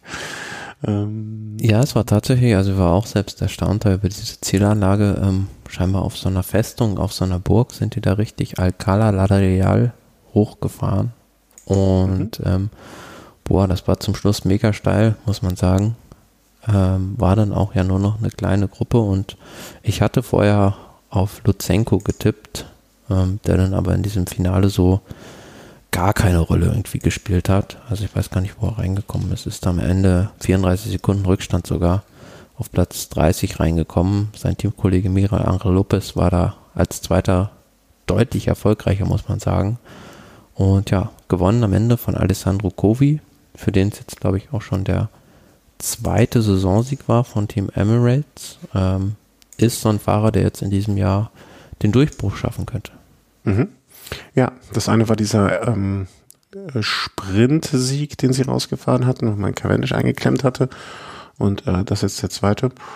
Ja, war auch eine Etappe. Also ich finde diese ganzen Spanischen, also auch wieder 3000 Höhenmetern, das sind halt auch alles so Sachen, äh, da, da, da fragt ich mich zumindestens immer, mein lieber Herr Gesangsverein, jeden Tag so 3000 Höhenmeter, da, das sind halt auch gute Trainings, ne? Mhm. Ja klar, also die nutzen das ja auch als aktive Vorbereitung da, die meisten Fahrer. Ich fand es dann auch dann recht, äh, gab es eine Lust, also was heißt lustig, aber so eine äh, ja, ein bisschen bezeichnende Szene. Also kurz vor Ziel kam dann nochmal so ein paar W-Stück um so eine Kurve rum. Und da wurde mhm. halt dann mehrere Angel Lopez von so zwei Movistar-Fahrern mehr oder weniger eingeklemmt. So ein bisschen hat sich dann dahinter auch noch beschwert, aber war natürlich Ironie des Schicksals, dass es dann ausgerechnet sein altes Team war, dass ihm da so, ja, noch vielleicht eine bessere Platzierung vermasselt hat. Ja. Gut, gut, gut. Dann haben wir mal alle hier so ein bisschen auf den aktuellen Stand gebracht, ähm, wie es ausschaut, wo die Fahrer unterwegs waren. Ihr habt zumindest mal die Namen der Sieger gehört. Ähm, ich empfinde das gerade auch noch so ein bisschen als Aufgalopp für mich. Also ne, so reinkommen in die Saison. Ich bin ehrlich gesagt, ne, ich habe das eine oder andere Bild gesehen, aber ich glaube, äh, ich muss auch noch ein bisschen äh, reinfinden. Hm, befinde, befinde mich da auch noch, aber das Gute ist ja, dass du keine, keine Saisonpause hast äh, oder dass du ab 1. November quasi schon immer alles äh, im Auge hast. Nächsten Rennen, die kommen. Ich hoffe, da kann ich die, die äh, Seiten kann ich jetzt aufmachen. Ähm, das ist dann einmal, äh, wo sind wir? UAA Tour. Äh, genau, dann das erste offizielle World Tour Rennen, wobei ja, gut. Also äh, so die Rundfahrtensaison beginnt eigentlich so richtig für mich immer mit Paris-Nizza noch, muss ich so ja. ehrlich sagen. UAE-Tour ist mehr oder weniger ja so ein bisschen so ein Show-Event, sage ich mal, auch für, für das dementsprechend dort ortsansässige Team. Ja. Und dann, ähm, für mich fängt es immer, also Strade Bianchi, das ist so, da, da fängt Und auch, worauf ich mich sehr freue, ist dieses Opening Weekend mit äh, Head Newsblatt. Am Ende Ach, Februar so dann schon. Mhm. Das ist ja dann schon in zwei Wochen, ne? Ja, quasi in einer Woche. Sagen wir, der 17. Ja, Pi mal Daumen. Pi mal Daumen. Ähm, ja, auf jeden Fall. Also das nächste Mal können wir dann über richtige Rennen sprechen und dann habe ich auch ein bisschen mehr gesehen und ich hoffe dann auch, dass es Knacken aus der Leitung ist. Da müssen wir mal, da müssen wir irgendwas machen. Ähm, und dann kommt auch schon Mailand Sanremo, ne? Also bis Mailand Sanremo ist jetzt auch nur noch, nur noch ein guter ja, Monat. Ja, davor ist ja auch noch Paris-Nizza und Tirreno. Ja, trotzdem. Also das erste Monument. Also wir sind quasi unter einem Monat bis zum ersten Monument. Das finde ich schon. Und dann geht es ja auch Schlag auf Schlag. Also das kann, kann, kann, man ja schon mal erwähnen, wenn ich hier schon mal dabei bin. Auch wenn Pro Cycling Stats uns heute wirklich, wirklich das Leben schwer macht. Ähm, Sonstiges, der Punkt. Äh, das letzte Mal hatten wir aufgenommen und kurz danach ist dann Egan Bernals Unfall passiert, wenn ich das so in der Chronologie der Ereignisse noch im Kopf habe. Ähm, wir hatten auch noch darüber gesprochen, ne, wie schnell sowas vorbei sein kann und alles und so fort. Naja, und äh, Stehaufmännchen ist er, also man, das, am Anfang hieß es ja, es war ist überhaupt nichts passiert, also was heißt überhaupt nichts passiert, ne? Gestürzt, aber nicht so schlimm und so weiter und so fort.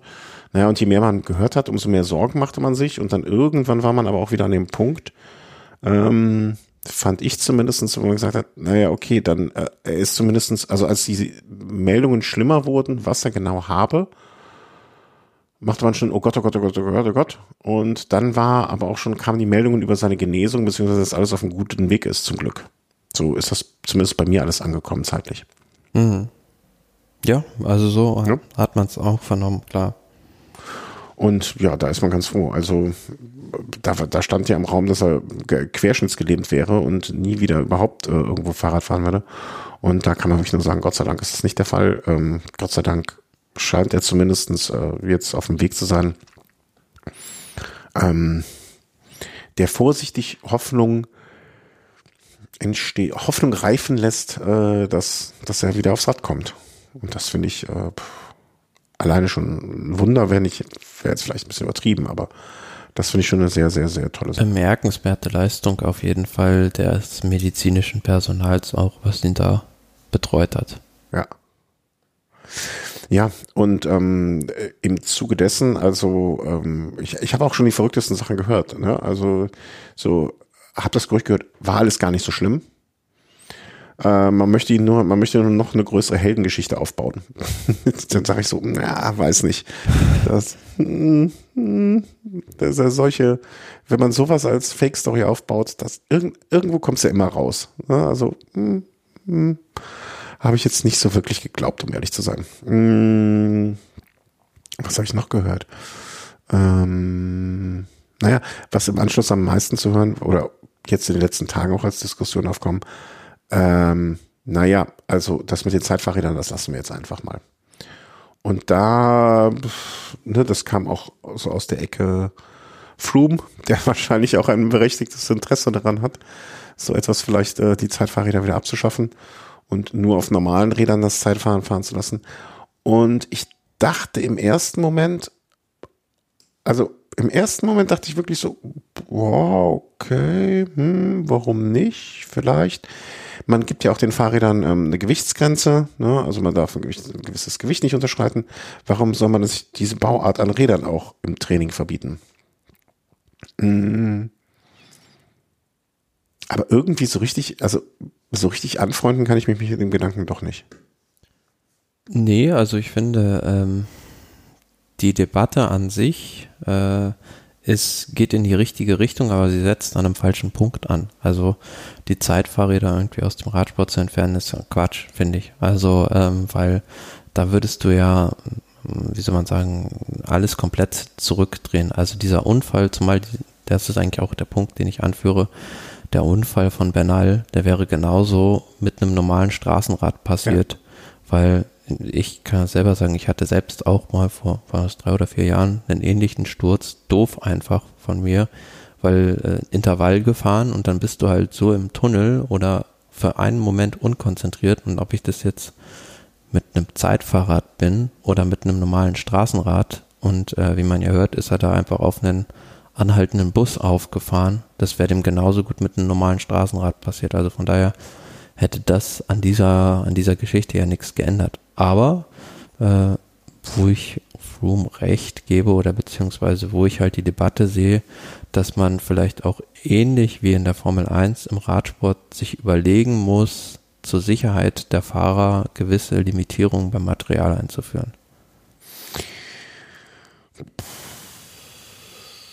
Ja, ja, ich weiß es nicht. Also man, macht man ja schon. Ne? Das Gewicht des Rades ähm, ist limitiert im Sinne von, es darf nicht leichter sein als. Ähm, ich wüsste jetzt nicht, also ich glaube, die, die, Leute kennen die Regeln ja jetzt noch nicht mal, wie sie sind. Ich weiß nicht, ob man das nicht noch komplizierter macht. Ich, ich habe kurz drüber nachgedacht, mh, ob es so eine Art Regel geben könnte, man verbietet das Training auf Zeitfahrrädern äh, im öffentlichen Straßenverkehr.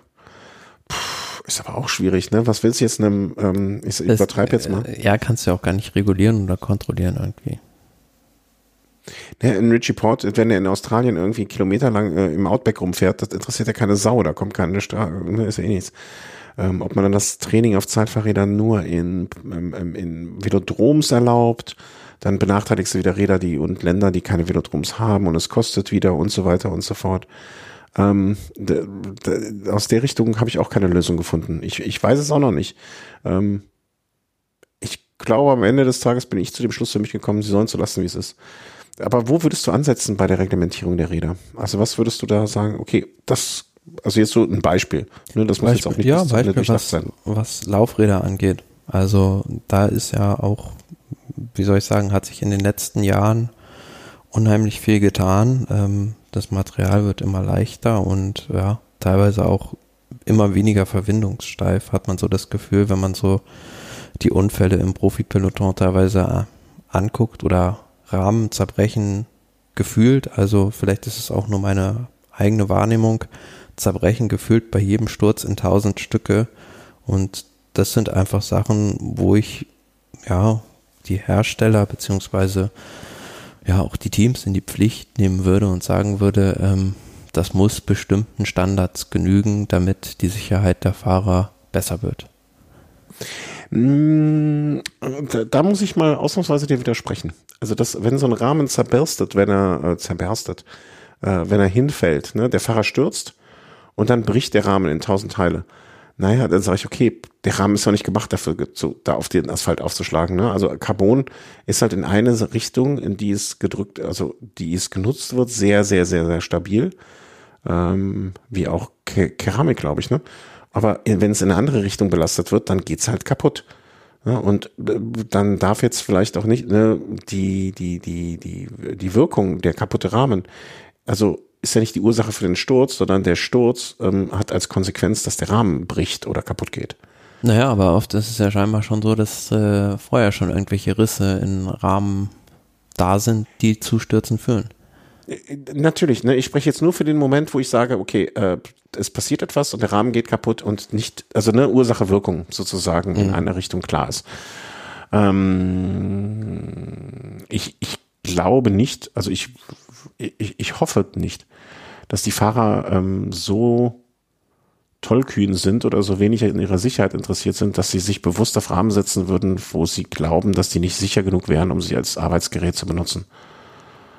Das würde ich, ich glaube, die kennen ihren Rahmen schon so gut. Ne? Aber ja, wäre ein Ansatz, ne? dass man, aber dann müsste man, dann, ich glaube, das würde schwierig werden, dass für alle Teams, ne, du müsstest ja dann für jedes Laufrad, für jeden Rahmen ähm, gewisse Grenzwerte technischer Natur hinzaubern. Klar, das wäre natürlich dann, mit äh, viel Aufwand verbunden und dementsprechend ja. einer gewissen Infrastruktur und auch ja äh, Kontrolleuren oder Leuten, die das halt äh, überprüfen, ob da auch alles eingehalten wird. Darauf da wär, wäre sowohl äh, ein finanzieller Mehraufwand als auch, ähm, ja, wie soll man sagen, in äh, Ressourcen, äh, Human Resources Sicht, also Manpower, die man dafür braucht. Ja. Aber es ist, ja, also ich finde, das ist, ist die Sicherheit der Fahrer wert. Ja, und das denkst du und das denke ich, aber das ist, ob das ein Lefebvre denkt, ich weiß es, wenn der sieht, okay. Ja, und das Problem, da drehen wir uns ja mit dieser Diskussion immer im Kreis, ja. ist, dass es kein Organ gibt oder die Macht der Fahrer in dieser Diskussion so gering an so einem kleinen Punkt ist, dass äh, die zwar viel in der Öffentlichkeit sagen können, aber davon wird letzten Endes wenig umgesetzt, weil ja. am Ende sitzen die Veranstalter als auch die UCI am längeren Hebel und haben dann teilweise konträre Interessen. Ja. Und so ist es dann halt doch oft leider in der Realität. Also man kann da vieles diskutieren immer, aber es passiert dann halt leider immer erst irgendwie was. Also das hat man ja jetzt beispielsweise auch bei dem, nach dem Unfall von Fabio Jakobsen gesehen, diese Banden, diese Barrieren, also mhm. was schon früher in, äh, in Belgien Standard war, dass diese Dinge einfach keine Füße mehr haben und dass sich da keiner mehr dran aufhängen kann. Das wurde erst danach irgendwie, ja, mal diskutiert, ob man das nicht für alle Rennen irgendwie ansehen könnte. Also wie oft mhm. haben sich da vorher schon Fahrer darüber beschwert, dass sie irgendwie über diese blöden Füße von den Gittern äh, gestürzt sind. Aber es hat keiner was getan, erst nach diesem ja. schweren Unfall. Ja, ja, natürlich. Also nach dem Motto, ähm, es muss erst einer über die Klinge springen, äh, bevor irgendwas passiert. Das ist natürlich immer, immer grässlich. Ähm, Deswegen ja, sage ich ja, man, man, man könnte ja schon im Vorfeld was machen, aber es ist leider, leider scheinbar so im Radsport, beziehungsweise bei den Oberen, die das entscheiden, äh, dass immer erst irgendwie was passieren muss. Ja. Aber gut, das sind, äh, sind halt so, so Sachen. Ähm, es ist gut, dass man halt darüber überhaupt diskutiert, weil dann dreht sich das Thema vielleicht weiter und äh, bekommt auch mehr ja. Öffentlichkeit und Aufmerksamkeit, äh, als dass man gar nicht drüber redet. Ja, ja, natürlich. Ne, und sei es, also, dass wir zwei Hansels jetzt hier darüber reden, das ist jetzt äh, schön und gut. Mm, aber ne, es muss halt bei den Leuten auch ankommen, die da irgendwo hinkommen. Und vielleicht, ich glaube ja nicht, dass irgendjemand hier zuhört, aber vielleicht ja schon, der da auch mal irgendwann, irgendwann in ferner Zukunft äh, mal etwas mitzureden hat oder ähm, etwas zu sagen hat. Ja, also ich, ich tue mich, ich, ich bin gerade ein bisschen so, dass ich versuche, das so nach dem Motto Gegebenheiten am Rad in gewisse Bahnen zu lenken oder Sachen zu verbieten oder ich, ich, ich würde das gerne versuchen, so in für mich selber gedanklich auch in Regeln zu fassen. Ne? Aber nee, es die, geht ja das, gar nicht um, um Verbote, einfach um, um Weiterentwicklung, um Sachen sicherer zu machen. Hm? Also einfach um die Sicherheit der Fahrer noch zu erhöhen, vielleicht auch bei der Materialentwicklung in Zukunft viel mehr den Schwerpunkt noch mit den Herstellern darauf zu richten, wie kann ich was sicherer machen. Es gab ja auch im letzten Jahr, geht ja nicht nur ums Fahrrad, auch bei der Bekleidung gab es ja mal, glaube ich, beim Team Sunweb diesen Ansatz mit diesen Kevlar-Hosen. Also genau, ja. wo, wo äh, wenn du halt stürzt, dass nicht gleich die ganze, ganze Hose aufplatzt und dass du überall Schürfwunden hast, sondern dass das Ding halt zumindest zum Sturz aushält und dich davor schützt, dass du äh, ja, da gleich die ganze Tapete abhast. Also mhm. dass halt solche Sachen einfach gezielt auch gefördert ich, werden. Ich, ich glaube auch, dass das äh, dass so etwas eine Entwicklung ist, die viel zu langsam ist, aber kommen wird. Ähm, damit, ne, also Bekleidung, wenn ich jetzt noch denke, ich glaube, war es letztes Jahr das Jubiläum, ne, von diesen Gamma-Trikots. Mhm. Ne, als Castelli die auf einmal rausgebracht hat und alle dann auf einmal selbst äh, in schwarzen Trikots mit abgeklebten Logos gefahren sind, ähm, damit, weil das einfach so ein Sprung war in der Entwicklung. Ähm, ich glaube auch, dass da noch Potenzial ist und viel gemacht wird. Ähm, diese Entwicklung zu fördern, finde ich, äh, dass diese Entwicklung zu fördern, wird alleine schon ähm, durch den, äh, durch den, wird der Markt verlangen. Ja, also so blöd es klingt, äh, bin kein großer Freund, der Markt wird alles richten, aber ähm, das kann ich mir zumindest in der Hinsicht äh, einigermaßen äh, ganz, ganz gut vorstellen. Ne? Also wenn du das erste Trikot hast, wo, wo drei, vier, fünf Jungs über die Straße schlittern und wieder aufstehen und äh, am Abend keine klaffenden Wunden in der Dusche nochmal aufmachen müssen, ja, dann wird das schon in die Richtung gehen, klar. Ich versuche, ne, aber das ist ja das eine, in eine, ähm, ist in eine Richtung zu, wie soll man sagen, ähm, eine Entwicklung vorantreiben, anstatt etwas anderes, eine Entwicklung zu verbieten auch. Ne? Also ich, da tue ich, äh, wie einfallsreiche Dinge, wo, oder wie einfallsreich waren immer die Entwickler, wenn es darum ging, bestehende Regeln auszunutzen, zu umgehen und, und, und. Denkt man nur in Düsseldorf an die komischen Zeitfahranzüge von Ineos, ne, die irgendwie diese Golfballdinger Muster auf der, auf dem Arm hatten und so weiter und so fort. Wenn, wenn die das mal in positive Sachen umwandeln würden, naja. Aber also ich hätte auch gerne weniger Stürze oder zumindestens, dass die Stürze, die dort passieren, ähm, äh, glimpflicher ablaufen. Ja, wie gesagt, also an, an dem Unfall von Egan Bernal hätte es alles nichts geändert irgendwie, weil das, das kennt eigentlich jeder Hobbysportler aus dem Training, dass du manchmal irgendwie in einem Tunnel bist und da reichen halt, wenn es blöd läuft, schon manchmal irgendwie zwei Sekunden Unaufmerksamkeit. Und wenn du dann halt noch wie er mit Tempo 60 irgendwie fährst, dann kann das fatale Konsequenzen haben. Ja. Das sagst du dem, der im Bianchi-Trikot mal durch eine Heckscheibe geflogen ist. also, äh, äh ja, alles schon gesehen, alles schon passiert. Ähm, aber an der Stelle nochmal gute Besserung. Auch das wird er nicht hören, aber so im Geiste. Ähm, André Greipel, der alte Swifter, ähm, der ist da sehr viel unterwegs, äh, hat jetzt äh, die Rolle des sportlichen Leiters äh, bei Rund um Köln übernommen. Und ja, also das äh, so richtig wundert es einen nicht, wenn man weiß, mit wie, also wie groß der Platz im Herzen von Arthur Tabat für André Greipel ist. Ähm, da kommt zusammen, was zusammengehört. Ähm, ich glaube, der einzige Mensch, der, also jetzt mal von Familie abgesehen, der dann noch größeren Platz hat, ist Jan Ulrich. Aber ansonsten äh, wundert mich das nicht. Also ist auch eine schöne Aufgabe. Ich, weiß, ich muss gestehen, ich weiß gar nicht so ein sportlicher Leiter, wie viel der jetzt außerhalb der, sag ich mal, Woche davor oder letzten zwei Wochen davor überhaupt dann zu tun hat. Aber ich, ich finde ja so als Frührentner sich so Aufgaben suchen, ist ja super. Ja, aber äh, Arthur Tabot hat auch das Rennen jetzt an den äh, Köln-Marathon überschrieben, richtig? Ja, an den Veranstalter, ne? Also ja. das äh, nach dem mit dem, wie heißt der andere nochmal, der da war auch ja noch vorher eine andere Gesellschaft im Gespräch, richtig? Ja, da war, es war ja zwischendurch auch mal ähm, äh, schon mal abgegeben worden an einen Nachfolger und ähm, jetzt ist das wieder umgedreht. Naja, in Köln geht ja nicht alles einfach. Ne? Das ist, muss ja immer ein bisschen kompliziert sein. Aber meinst du, das wird am 22. Mai dieses Jahr stattfinden?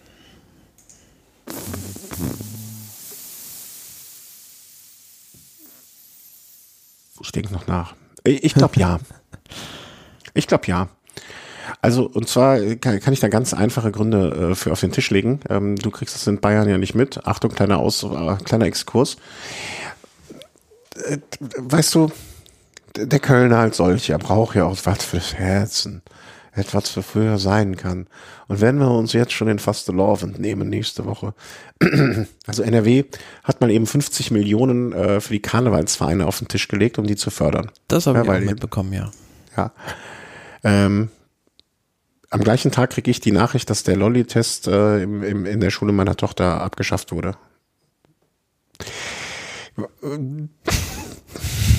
So, lasse ich jetzt einfach mal so stehen, wie es jetzt hier so in NRW los ist und was vielleicht auch in der Prioritätenliste dann über etwas anderem steht. Ähm, mögen sich jetzt in Kommentaren oder so Karnevals, äh, Fre- Freunde des Karnevals dazu äußern und mir erklären, warum die 50 Millionen besser im Karneval angelegt sind als in die Lolli-Tests unserer Kinder. Vielleicht bin ich da auch gerade ein bisschen zu subjektiv in meiner Einschätzung oder Sichtweise, aber dann kannst du natürlich auch ein Radrennen stattfinden lassen. Das ist ja gar kein Problem. Das ist doch draußen. Wir sind doch nicht in der Halle. Das ist doch gar kein Ding. Ja, klar wird das stattfinden. Also, ich glaube schon. Also, ähm, ich, ich bin aus anderen Gründen jetzt, äh, weil ich auch für eine Veranstaltung angemeldet bin und mich da jetzt eine Corona-Geschichte irgendwie, finde ich zumindest im Training relativ aus, aus dem, aus dem, wie sagt man, aus dem, aus der Bahn werfen würde. Deswegen bin ich jetzt noch für die nächsten Wochen auch wirklich sehr ex noch vorsichtiger, als ich es eh schon war. Aber pff, ey.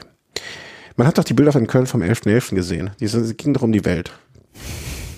So, muss man noch mehr sagen. Also, ne, also von der Stadt Köln wird dieses Rennen, wenn die das verbieten sollten, dann komme ich nicht umhin, um dreimal ums Rathaus zu fahren und dabei schallend laut zu lachen. Ähm, ob ich das jetzt gut finde, dass das stattfindet, steht jetzt auf einem anderen Blatt.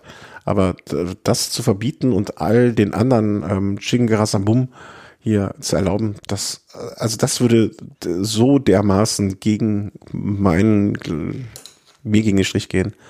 Ob ich, ich, ob ich da jetzt fahren würde, ob ich da jetzt starten würde oder starten werde oder sonst etwas, ne? Oder da auch nur im Zielbereich mit tausenden Menschen stehen würde. Das steht wieder auf dem anderen Blatt, aber zu der Gerechtigkeit, pff, ich glaube, das findet statt.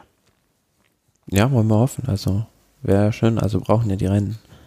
Äh, ja, einerseits schon, ne? Aber ich weiß auch nicht, ob man dann Jedermann-Rennen zur gleichen Zeit dann stattfinden lassen muss, ob man so einen Startzielbereich machen muss, in, wie groß und so. Aber das, das sind auch so Sachen, da weiß ich gar nicht, wie es in vier Monaten aussieht. Dafür weiß ich, dafür bin ich zu dumm.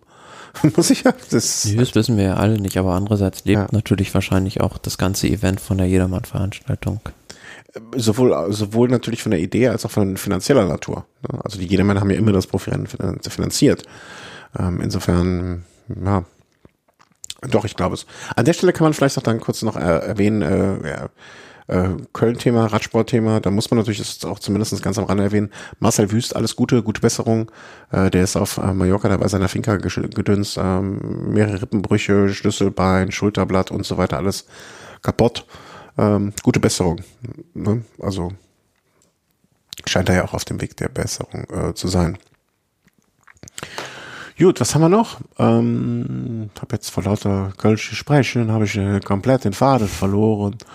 Ja, Pozzo was mich Vivo. sehr gefreut hat, Pozzo Vivo hat tatsächlich noch ein neues Team Und er, gefunden. tats er hat tatsächlich noch. Alles, was danach kommt, ist immer sehr, sehr schön.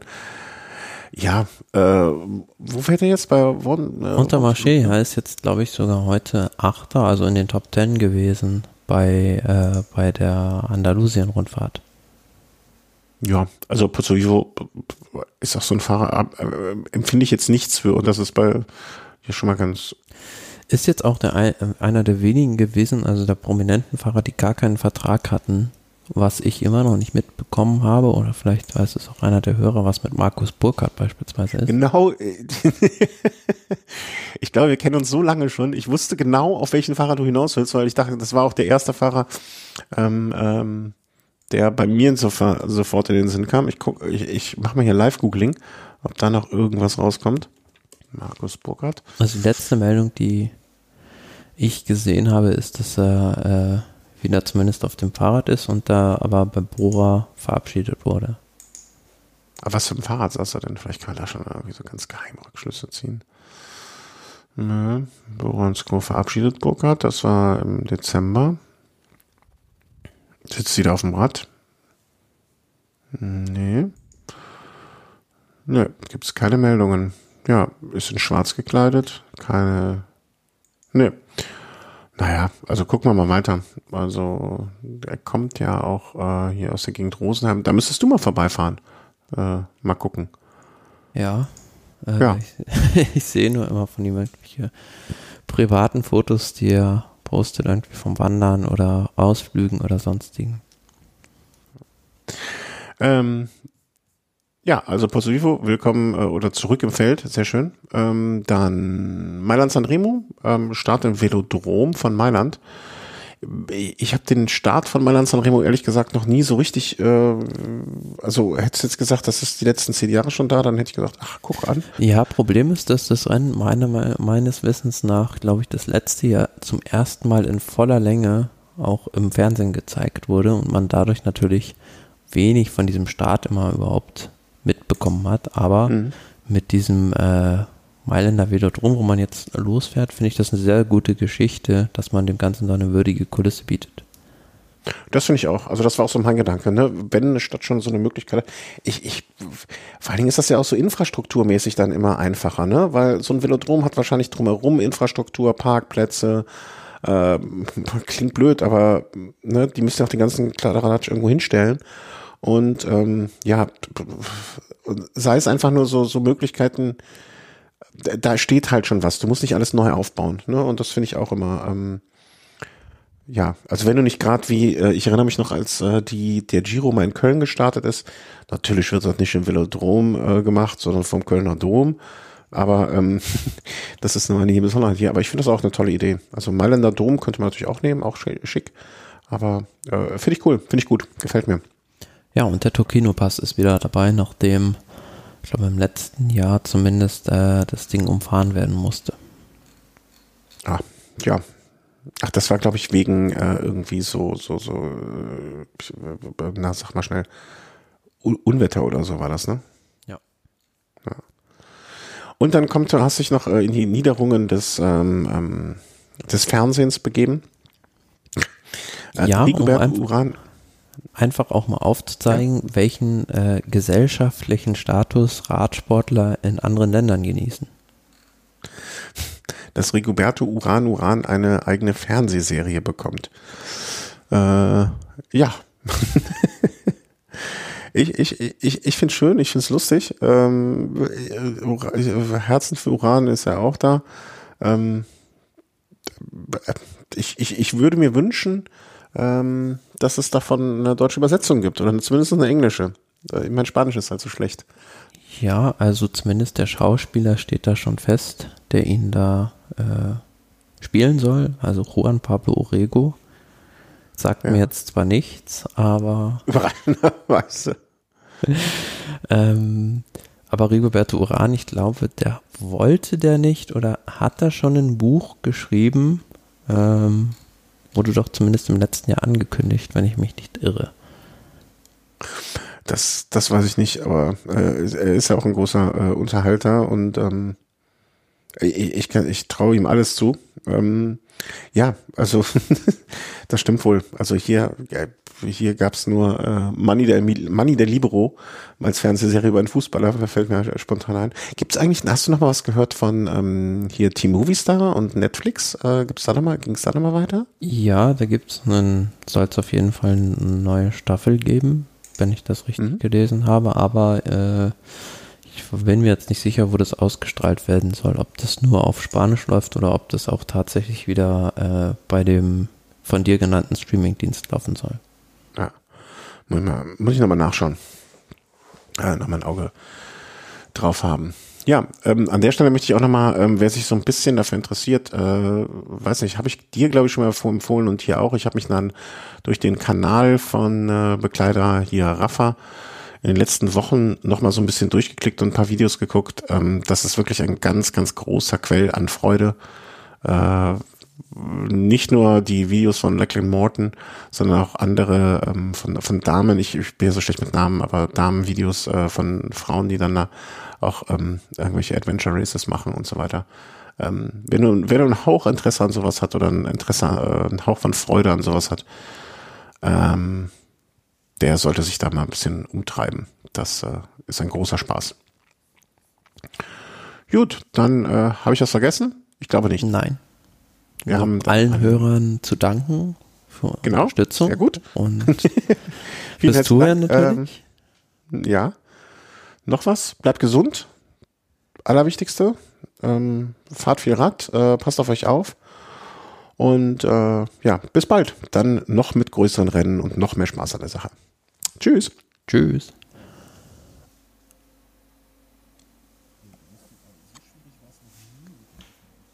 Mhm.